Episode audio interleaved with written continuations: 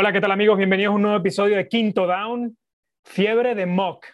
Hoy Mock Draft, Mock Draft 3.0, pero hubo breaking news, así que vamos a hablar un poquito de lo que pasó hoy en la NFL. Hoy acompañados por Carlos Guzmán y otra vez nuestro súper invitado, el, el, que siempre está presente. Gracias por tener nuestro llamado, Toño Rodríguez. ¿Cómo estás, Toño?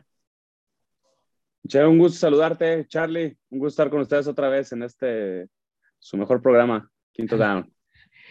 ¿Qué tal, Carlos? ¿Cómo estás? Muy bien, hermano. Con el gusto de estar aquí y como ya se está haciendo costumbre, Mock Draft Monday. Hoy vamos a variar el orden. Tenemos invitado de lujo. Vamos, no es por meterle presión, pero todos los hermanos están muy atentos a ver qué haría Toño Rodríguez en el draft con sus picks. Y bueno, vamos a darle un ratito. Y así es. Hoy teníamos pensado dedicarle todo el programa al mock draft, pero breaking news, cuando parecía que el mercado de mariscales de campo se había secado, se había bajado un poco el ritmo, hoy los Jets terminan de, básicamente de confirmar todo lo que la gente había pensado y van por un mariscal de campo en el draft.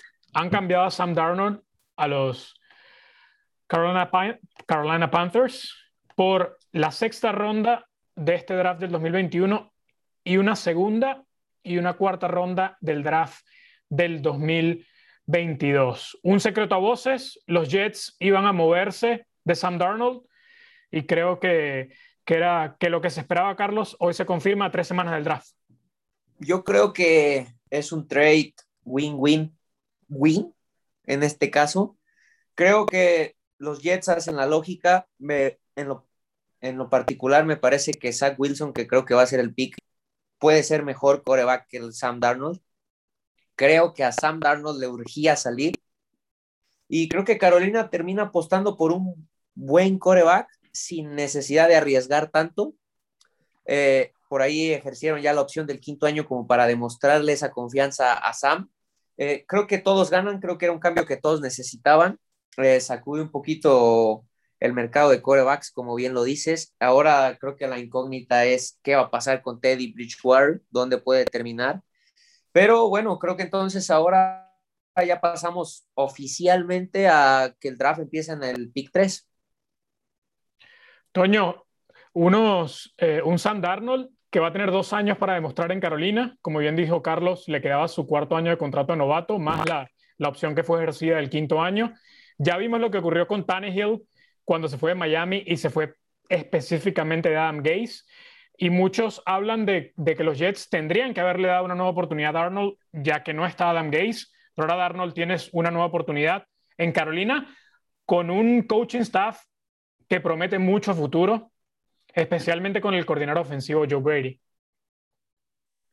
Sí, sí, sí. Que vimos lo que hizo Joe Brady en, en la Universidad de LSU, eh, lo que hizo con todos los jugadores que tuvo Joe Burrow, Edward Siller, eh, tú puedes ir contando, va, viene llamar Chase, Justin Jefferson, eh, nómbrame quien quieras, ¿no? Eh, creo que Sam Darnold es, un jugador muy talentoso, es un gran coreback. Yo recuerdo su, su scouting combine y cómo él sale de USC y era uno de los corebacks más seguros que, había, que, que habían pasado desde hace mucho tiempo.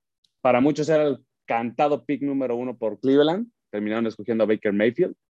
Eh, de lo que yo le vi en Jets, vamos, Sam Darnold a mí me parece un fantástico quarterback que desgraciadamente nunca tuvo eh, la ayuda de su equipo, sumándole eh, un entrenador que tampoco ido mucho. Yo siempre fui fiel creyente de Adam Gates cuando llegó a Miami, pero al pasar el tiempo me di cuenta de que pues, Adam Gates es un gran coordinador ofensivo, pero como head coach tal vez no ha dado ese paso y pues qué bueno por él, ¿no? Qué, bueno que, que vienen aires frescos. Creo que los Jets también terminan de limpiar un poquito y sacudir un poquito ese vestidor. Empieza una nueva era con Robert Sale y, bueno, Zach Wilson, eh, Sam Darnold, eh, vamos, el que sea, ¿no? Los dos son quarterbacks que prometen mucho. Definitivamente el tema del contrato, tenías que extender pronto a Sam Darnold, ya con, vamos, con las horas contadas, ¿no? Entonces creo que es un nuevo inicio. Como bien dice Charlie, el draft empieza en el pick número 3.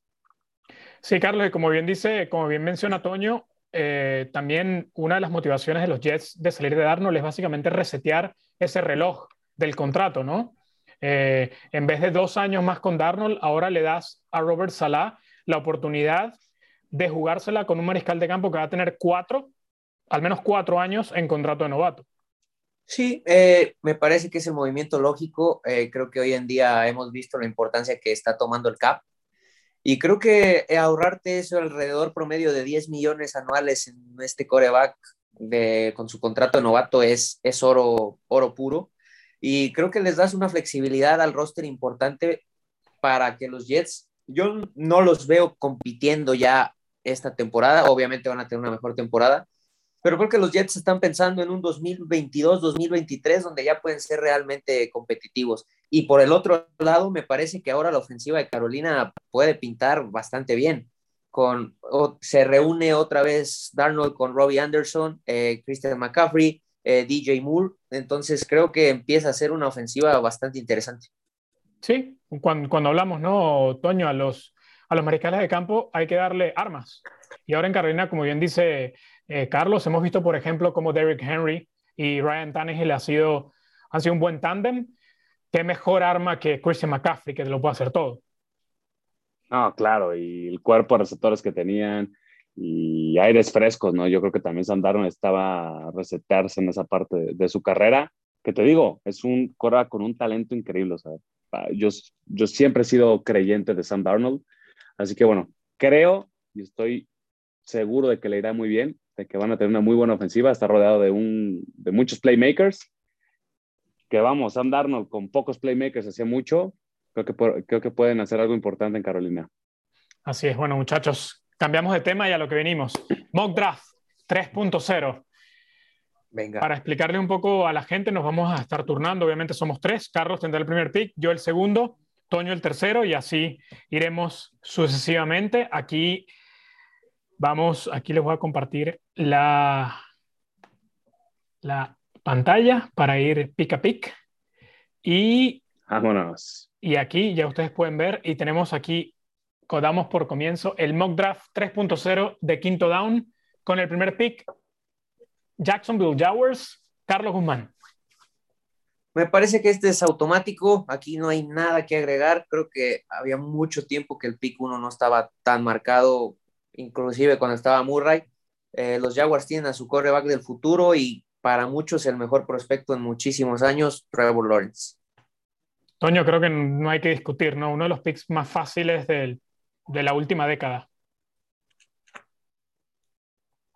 Con el pick 2, New York Jets. bueno. sí, sí, sí, vamos. Trevor Lawrence es el coreback saliendo del colegial más seguro que se ha visto desde Andrew Locke de, te, te remontas tiempos para atrás, Peyton Manning.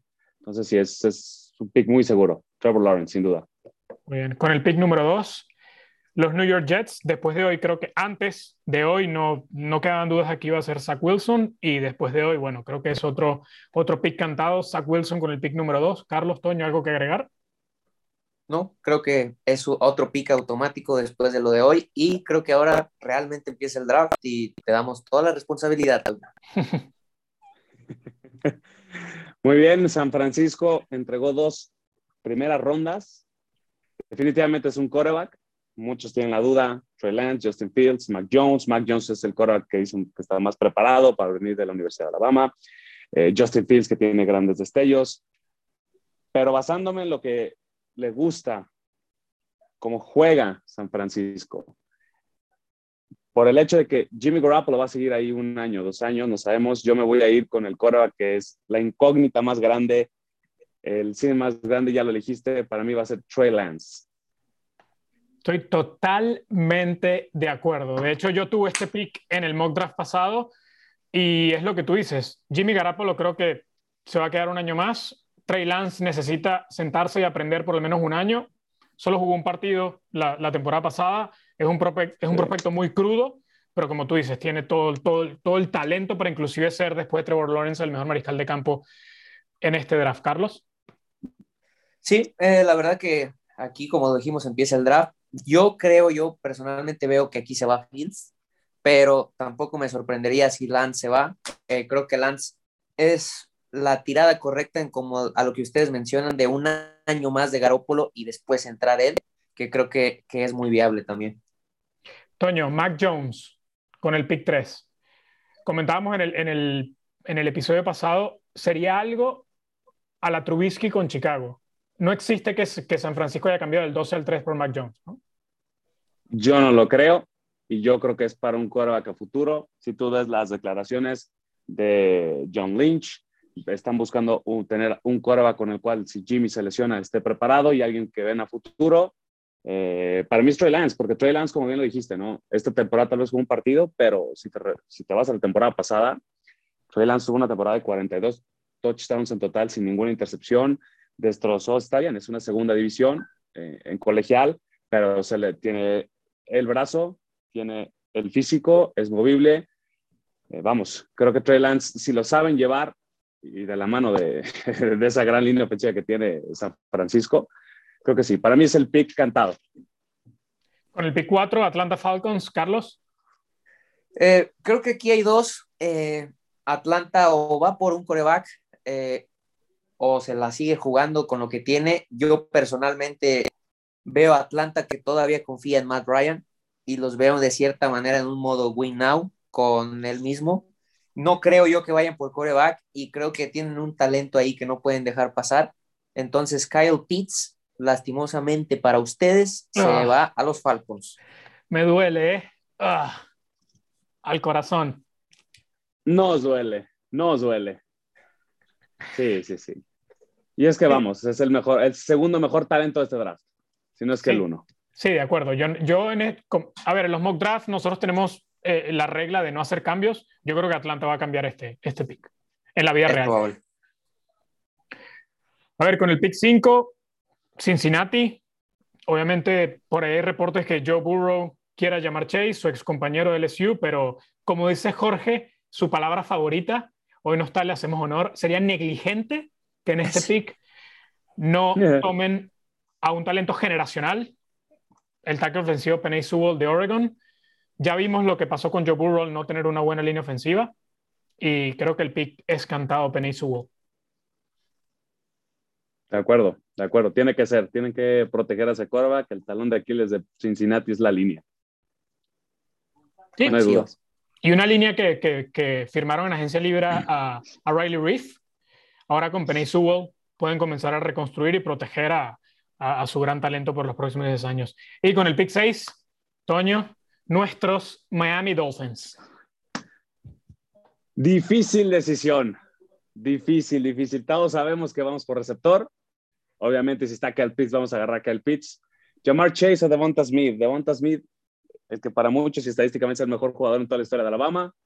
Jamar Chase, un talento generacional. Si Justin Jefferson la destrozó y la rompió en LSU y la rompió en la NFL, perdón, Jamar Chase no me quiero imaginar lo que va a hacer. Así que yo me voy a ir con el arma preferida, Tua Tagovailoa.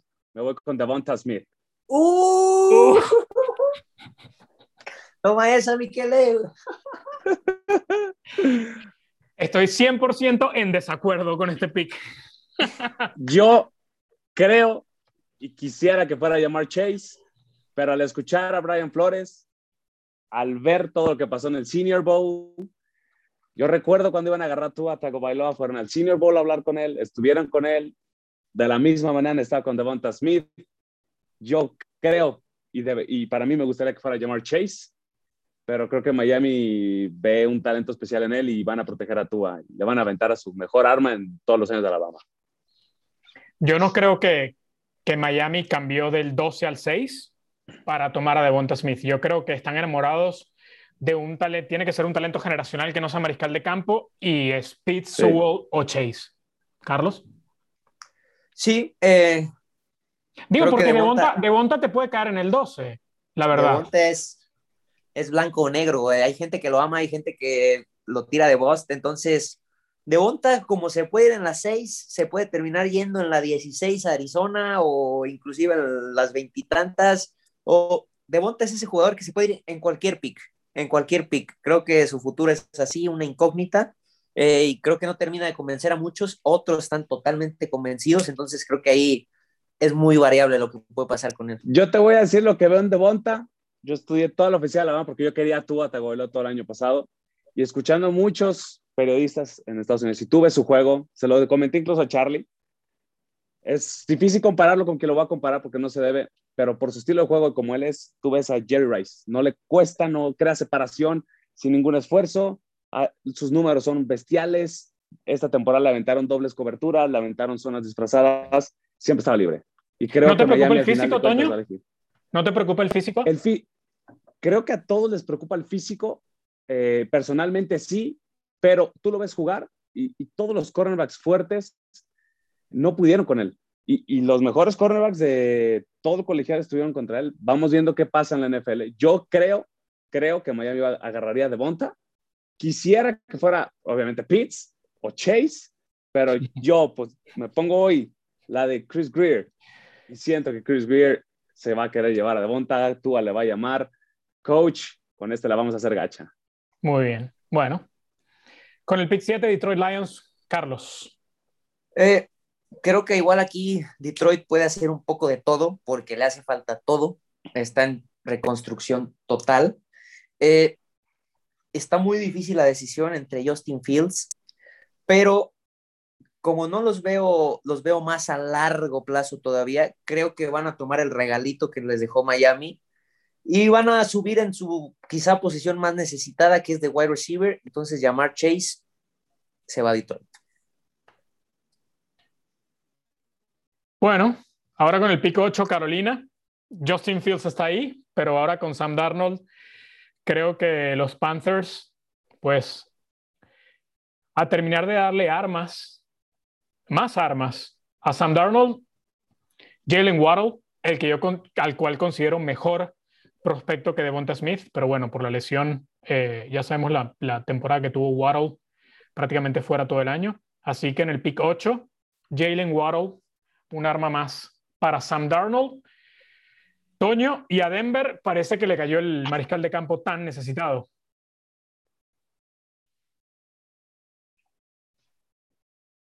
Uy, creo que a Toño se le, se le perdimos a Toño por un momento. Carlos. Se nos trabó Antonio. Pues bueno, Pues démosle. aquí seguimos, aquí seguimos. ¿Lo haces tú o lo hago yo? Porque me parece automático. Eh, no, hágale. Eh, me parece que esto se convierte en un pick automático. Eh, le cae ni mandado a hacer a Denver sin necesidad de subir, que es una de las opciones que todos vemos viable. Y se llevan a su coreback del futuro, Justin Fields, y se va a Denver. Estamos intentando recuperar la conexión de Toño, pero seguimos con el mock draft. Con el pick 10, los Dallas Cowboys, creo que esto es un, también un, un pick que en todos los mock lo hemos visto. Los Dallas Cowboys necesitan ayuda, mucha ayuda en la defensa, sobre todo en la secundaria. Y yo soy muy fan, muy, muy fan de Caleb Farley, pero No, preocupa su Patrick físico, Surtain. preocupa las lesiones. Sí. Y, y como tú dices, el, el, el cornerback más completo del colegial, que viene del colegial, es Patrick Surtain, así que con el pick 10. Sí, Patrick me hago Surtain. cargo de mis, de mis Dallas de toda la vida y les doy a Patrick Surtain. Señores, es. estamos de vuelta. Ya recuperamos a Toño. Toño, bueno, decíamos, te tocaba Denver, pero bueno, eh, decíamos Denver fácil. Hubiera agarrado a Justin Fields. Hubiera agarrado a Sí. Justin Fields. Así es, les cayó, les cayó el, el mariscal de campo del futuro, Justin Fields, con Drew Lock no pueden seguir, sobre todo con esa buena camada de, de receptores jóvenes que tienen. Ujú. y Justin Fields para los Denvers, para, para los Broncos de Denver. Con el pick 11, entonces ¿Te Toño, toca, hermano? No, Sí, Miquel, le vas tú. ¿a voy yo otra vez? Muy bien. Sí. Con el pick 11, a ver, a ver, a ver. Creo que acá hay que proteger a Daniel Jones. Claro. Quizás el último año de oportunidad que tenga Daniel Jones para demostrar. Y como bien escuché por ahí, si tú quieres que tu mariscal de campo mejore, dale armas. Y no todos son receptores. Hay que protegerlo. Después de Penny Sewell, Rashawn Slater, el mejor por mucho tackle ofensivo de este draft. Con el pick 11, Rashawn Slater a los New York Giants. De acuerdo, totalmente de acuerdo. Pick 12, Toño. Philadelphia Eagles. Pick 12. Filadelfia bajó del 6 al 12 con los Dolphins. Lógicamente están tirándole a tener tres primeras rondas al próximo año. Creo que la defensa tiene que mejorar ahí y tienen para mí otro talento generacional con una incógnita muy grande eh, por temas fuera del campo. pero yo creo que Filadelfia debe agarrar y va a agarrar a Mike Parsons. Para muchos, el mejor prospecto de la defensiva de este draft. Para mí lo es. Yo también lo creo. Con el pick 13, Carlos, los, Eh. mis, mis queridos San Diego Chargers de toda la vida. Para tus queridos San Diego Chargers, eh, creo que lo han hecho muy bien. A mí me encanta. Aquí es donde siempre tengo que decir Herbert mejor que Tua, aunque les duela. Por ahora. Eh, y creo que lo están haciendo Por bien. ahora. Creo que tomaron al mejor centro quizá de la liga. Eh, creo que están enfocados en darle esa protección a Herbert que necesita, aparte de las armas que ya tiene. Entonces, en este caso, me, me parece que un tackle les caería muy bien. Christian Dorisaw de Virginia Tech se va a los Chargers. Perfecto. Con el pick 14, los Minnesota Vikings. Está Mac Jones. Creo que la verdad, el- eh, hay mucho dinero amarrado a, a Kirk Cousins. No creo que tomen a Mac Jones. Exacto. Así que, pues creo que Minnesota todavía con una muy buena ofensiva. Les voy a dar al que para mí es el mejor cornerback del draft, ya lo platicaba. De acuerdo. Pat- Patrick Surtain, eh, quizás el más preparado para ya ser titular y jugar el NFL, pero Caleb Farley creo que es el mejor cornerback de este draft y un regalito para Minnesota con el pick 14. Con el pick 15, los Patriotas. Toño. Mis queridos y amados patriotas. el equipo que más gastó dinero en la agencia libre por goleada. Para mí, un dinero exageradamente mal gastado, pero bueno, habrá quien les gustaron, habrá quien no. Para mí, tienes un año con Cam Newton. Patriots definitivamente es- va a seguir buscando su Tom Brady, cosa que va a ser muy difícil encontrarlo. Es cosa de una vez en, pues lo hemos visto, ¿no? El mejor para mí de todos los tiempos. Creo que se van a inclinar por Mac Jones. Sin duda la relación Nick Saban con toda la gente de Patriots es muy buena. Mac Jones hizo cosas muy buenas y es un prototipo de quarterback que le gusta, ¿no? A Bill Belichick y Josh McDaniels. Entonces yo creo que se van a ir con Mac Jones. Muy bien. Y Carlos, con el pick Tus 16, Cardinals. tus cardenales de toda la vida. Eh, me parece que sin duda alguna somos amplios favoritos a ser campeones de la NFL este año. Eh, no, creo que vamos a ser muy competitivos. Eh, lamentablemente Casi me la estamos en la, creo. en la división la creo, más difícil de la NFL por mucho, ¿La AFC Eh, Norte pero- o cuál? pero creo que estamos en un equipo muy competitivo. Nos surge quién llena el hueco de Patrick Peterson. Entonces, alguien que me- en lo particular me ganó con su Pro Day, JC Horn, llega a suplir y a reforzar la, la no-fly zone de mis Cardinals. Con el pick 16, los cardenales toman a JC Horn y tú decías tapar el hueco de Patrick de Pearson. Ahora también hay que recordar que en agencia libre firmaron a Malcolm Butler, que para mí es un upgrade sobre Peterson. Sí, tremendo. Eh, lo que hizo oh, Malcolm Butler en los últimos años en, en Tennessee creo que es, es muy subvalorado. Y como bien decía, Arizona, all in, Carlos. All in. Si ¿Son no, o se van Kingsbury y Steve Kim? playoffs or busts. Con el pick 17, los Oakland Raiders. Los Raiders están tratando de reconstruir esa línea ofensiva. Así que creo que el pick acá es automático. El guardia Definitivo. ofensivo de USC, Elijah Vera Tucker. De acuerdo. Con el pick 18, Toño, nuestros delfines nuevamente, por favor, Fue- después, de lo que, después de lo que me hiciste con Devonta Smith, si tomas aquí a, a Najee Harris, me, me voy- me voy a desmayar y me voy a desconectar y me voy. Veme dejando entonces el micrófono, mi hermano. Nos No. vamos a volver los elefantes de Miami. Mira, estoy consciente de la necesidad que tenemos de un edge. Sería muy buena opción Gregory Rousseau.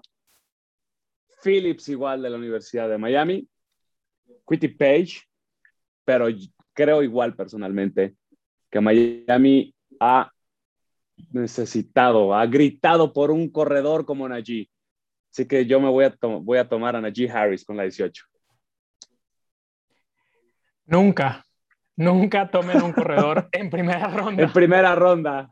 Lo sé, y el librito lo dice, pero este, esta es cosa diferente. Yo veo a Derrick Henry en él. Veo a Derrick Henry con manos. Él puede cambiar nuestra ofensiva y nuestros problemas de ataque terrestre que han sido por años. Sí, dentro, fuera, fuera, fuera de toda broma, fuera de toda joda, eh, eh, a ver, entra en la narrativa de seguir dándole armas a Tua, ¿no? Claro, claro, y vamos, eh, el punto flaco de Miami no es tal vez ni corredor, ni receptor, ni terreno, es playmakers. Miami no tenía quien hiciera algo con el balón, no tenía Tua las armas suficientes, vamos con lesiones, hubo jugadores que, que no decidieron entrar a la temporada, Albert Wilson, Allen Hearns, pero Miami necesita posición de corredor, necesita receptores. Esto es, escuchaba en un podcast también de gente de Miami que este draft es ideal para las necesidades de los Dolphins. Hay mucho receptor, hay mucho corredor. Estaría cómodo si Miami en segunda ronda con el primer pick te llevas a Javonte Williams, te llevas a Travis Etienne, pero creo que Najee Harris tiene algo que ningún corredor había tenido en Miami desde, creo yo, Ricky Williams. Este es Tua or Boss este año, Toño, Carlos? No, no, no. 100%. No. 100%. Uh, Carlos. Si Tua tiene una mala temporada, Miami busca coreback en el siguiente. Toño. Imposible. No hay forma. tú, tú haces el coreback el, en la historia del colegial, el más, ¿cómo podemos decirlo? No te voy a decir más peligroso, fue el que más daño hizo. es, verticalmente fue el coreback que más daño le hizo a toda la historia del colegial en la división más difícil. Quien vio a Tua en colegial sabe lo que es capaz. Tua viene de una de las decisiones más duras para cualquier jugador, cualquier persona. Vamos, una reconstrucción de cadera. No estaba fuerte, no estaba preparado. Tua tiene un récord de 6-3. Tua hizo 14 touchdowns contra 5 intercepciones. Fue muy criticado para mí. Tua, Es el futuro de los Dolphins. Yo no veo cómo se vaya de ahí. No sé, tú, Michelle, si me quieres decir otra cosa, adelante. No, yo creo que estoy 50-50. Creo que si le dan las armas, y, lo platicábamos en el episodio pasado, si le dan las armas, yo soy muy fan de Tua, ¿eh? Totalmente fan de Tua. Yo creo que Tua fue en el colegial mejor que Burrow, mejor que Herbert, va a ser mejor que Burrow, mejor que Herbert y mejor que todos los mariscales de campo, excepto Trevor Lawrence en este, en este draft. Pero si este draft, y como lo hemos visto en esta primera ronda, lo dedicas a darle armas y Tua no da ese siguiente paso, Jorge, el episodio pasado hablaba de que al menos Tua tendría que tener un ratio de dos touchdowns por cada intercepción lanzada. Sabemos que los números no son todos, sino hay que verlo. Pero también estoy de acuerdo con lo que tú dices. Tua, tres meses antes del draft, prácticamente no podía caminar. No tuvo OTAs, no tuvo pretemporada. Tuvo un coordinador ofensivo fatal, que nunca confió en él que ya no está. También entiendo el punto de Carlos, en donde vamos. Si lo llenas de armas y no responde, estás, estás dándole armas, valga la redundancia, a los críticos para decir, bueno, leímos la oportunidad, leímos un, nuevo año de confianza, más armas, y no funciona. Yo confío en Tua, yo estoy all in con Tua y creo que, que va a responder. Sí, y vamos, lo vimos con Tannehill. Tannehill, los que lo vimos en su temporada de rookie, su segundo año, su tercer año, yo lo que vi Tua este año fue, fue, más de lo que yo vi en el tercer año de Tannehill. En este año donde Tua venía de no jugar hace más de un año, venía de muchas lesiones, yo también estoy all en Tua, sé lo que vi en él, así que yo le seguiré dando armas, tiempo y vamos, sé, que Miami encontró el quarterback correcto el draft pasado, pero bueno, vamos a seguirle que nos queda toda la primera ronda. Todavía, pick 19, Carlos. El equipo de fútbol de Washington. Creo que Washington va a ser muy competitivo. Eh, creo que a una gran defensa ya le ya hizo una ofensiva decente. Eh, creo que ellos estaban con la ilusión de que aquí nos llegara Mac Jones. Eh, al no llegar Mac Jones, me parece que terminan de consolidar una gran defensa y le agregan un, a un linebacker muy explosivo y Ogusu Koramawa se va hasta Washington. A ver, a ver, a ver. Arriba, arriba, arriba. Arriba, arriba, lo perdí. Lo perdí, lo perdí. Lo... Ah, acá está. Ahí está. Muy bien, ya nos quedan un poquito menos de 10 minutos, así que le vamos a empezar a dar un poquito más de velocidad. Candela. Me, con el pick 20, los Chicago Bears con su QB number one Andy Dalton, madre mía. Eh, pues yo creo que a Dalton hay que, a Chicago, no sé, la verdad no sé qué, qué está haciendo Chicago, no encuentro respuestas. Eh, no sé, le damos armas a Andy Dalton, creo que Andy Dalton creo que es un mariscal de campo semicompetente que puede ganar partidos en este draft, pero obviamente no es lo que necesita Chicago para dar el siguiente paso, pero lo vamos a ayudar y darle al cuarto mejor receptor de este draft, Rashad Bateman de Minnesota. Con el pick, con el 21, los Colts, Toño. Los Colts, los Colts una muy buena defensa, eh, nuevo, Carson Wentz, buen cuerpo de receptores. Yo creo que aquí ellos van por BPA, Best Player Available, y para mí, eh, mis ojos, y como bien lo marca este, este board, es Gregory Rousseau, Edge de Miami. Rousseau, Carlos, muchas críticas. Tuvo un mal Pro Day, no jugó la temporada 2020 y para muchos está, está rodando, ¿no? Y está cayendo en, en, todos los mock drafts. Está cayendo y bastante. Muy bien, con el pick 22, Carlos, los Tennessee Titans. creo que aquí Tennessee tiene varias posibilidades. Creo que fue de los equipos que más perdió en, el, en este offseason. Creo que dejaron ir, ir piezas clave. Eh, son tantas sus necesidades o huecos que cubrir que estoy entre cubrir a Malcolm Butler o cubrir lo que dejó Clowney. Entonces, creo que van a tomar lo mejor posible. Eh, en lo personal me gusta mucho Oyulari de Georgia y creo que se va a Tennessee. Muy bien, con el pick 23, los New York Jets y su nuevo mariscal de campo, Zach Wilson. Hay que protegerlo. Y acá no es el best player available, pero es la necesidad más grande que va a tener los Jets. Y me voy con el tackle ofensivo de Texas, Sam Cosme. Con el pick 24, los Steelers, Toño, un equipo que parece que está all-in, metido en problemas de cap. Traen de regreso a Juju, traen de regreso a Big Ben, pero una línea ofensiva en muy mal estado. Sí, sí, sí. Perdieron a su centro que, híjole, saben lo que fue Pouncy para ellos. Yo sin duda pudiera tomar a, a Chris Humphrey o Travis Etienne. Creo que la decisión va a ser complicada porque Pittsburgh también viene tiempo, tiene tiempo necesitando un corredor. Digo, Pittsburgh estaría all in con G. Harris, pero yo creo que Pittsburgh necesita y va a querer playmakers, va a querer vender, va a querer más, se va a llevar a Travis Etienne. Muy bien. Me gusta el pick, a pesar de que te dije que no, los corredores en primera no me gustan.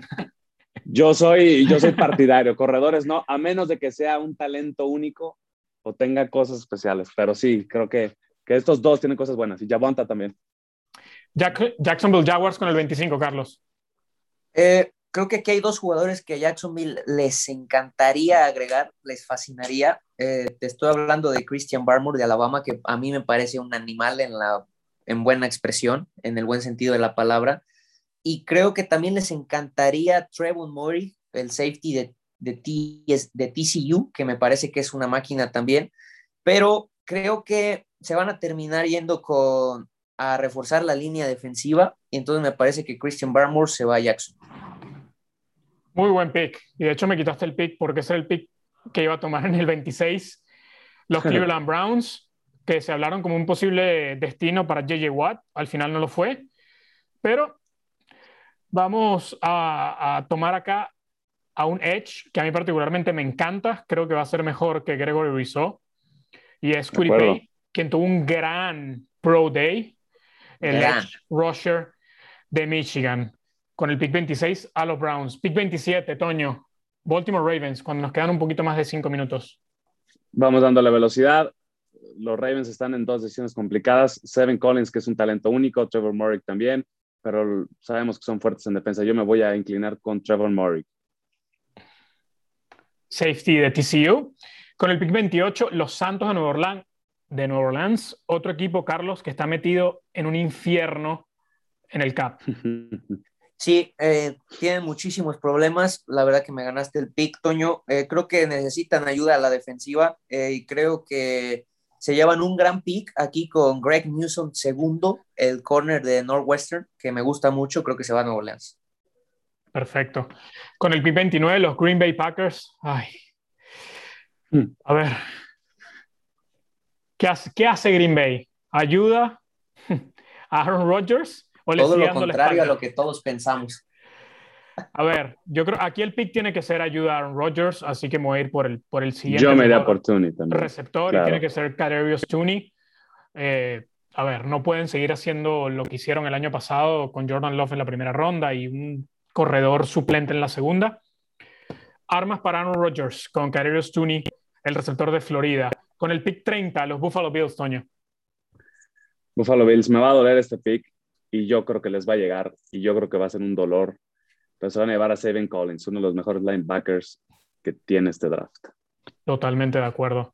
Con el pick 31, los subcampeones Kansas City Chiefs, Carlos. Eh, creo que se dieron cuenta de lo importante que es tener una buena línea. Eh, lo extrañaron como no tienen una idea, ni Mahomes sin línea puede. Entonces creo que siguen en esa línea y se llevan a Creed Humphrey de Oklahoma. Muy buen pick. Muy buen pick. Y acá el equipo campeón con el pick 32 para cerrar este mock draft 3.0 en quinto down. El equipo que nos burlamos cuando dijeron que iban a traer a todos de vuelta. Trajeron a todos de vuelta, firmaron a todos el efecto Brady, como bien dice Carlos, un equipo que no necesita absolutamente nada, pero bueno, solo por diversión, démosles más armas a Tom Brady. Así que me voy con el Tyrant de Penn State, Pat Fairmouth. Sé que es un reach, pero solo por diversión y por seguir haciéndole troleo a toda la liga, más armas a Tom Brady. Eh. Toño, Carlos, nos quedan un poquito menos de tres minutos, a tres semanas del draft, luego este mock, luego del cambio de los Jets y Carolina con Sam Darnold, creo que las cosas ya eh, se ven un poquito más claras de lo que cada equipo quiere, Toño.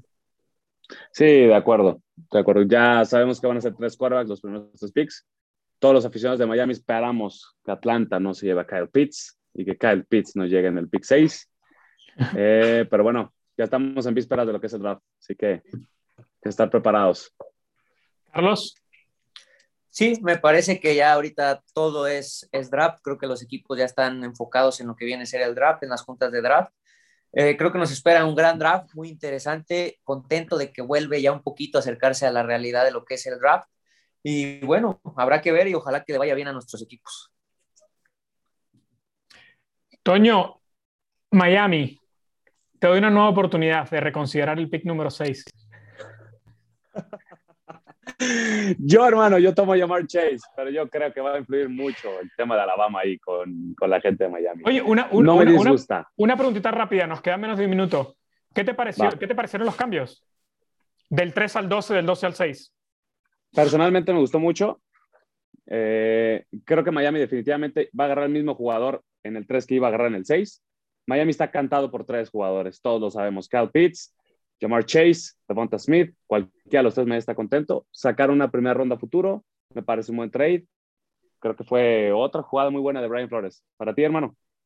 Sí, totalmente de acuerdo. En nombre de Jorge, que hoy no nos pudo acompañar, gracias Toño nuevamente por estar con nosotros. Un nuevo episodio de Quinto Down, Mock Draft 3.0. Carlos, como siempre, un gusto, hermano. Un placer, Toño. Gracias por venir. Un gusto, banda. Gracias por permitirme estar acá. Gracias a todos los que nos escucharon. Un fuerte abrazo y que tengan una feliz semana.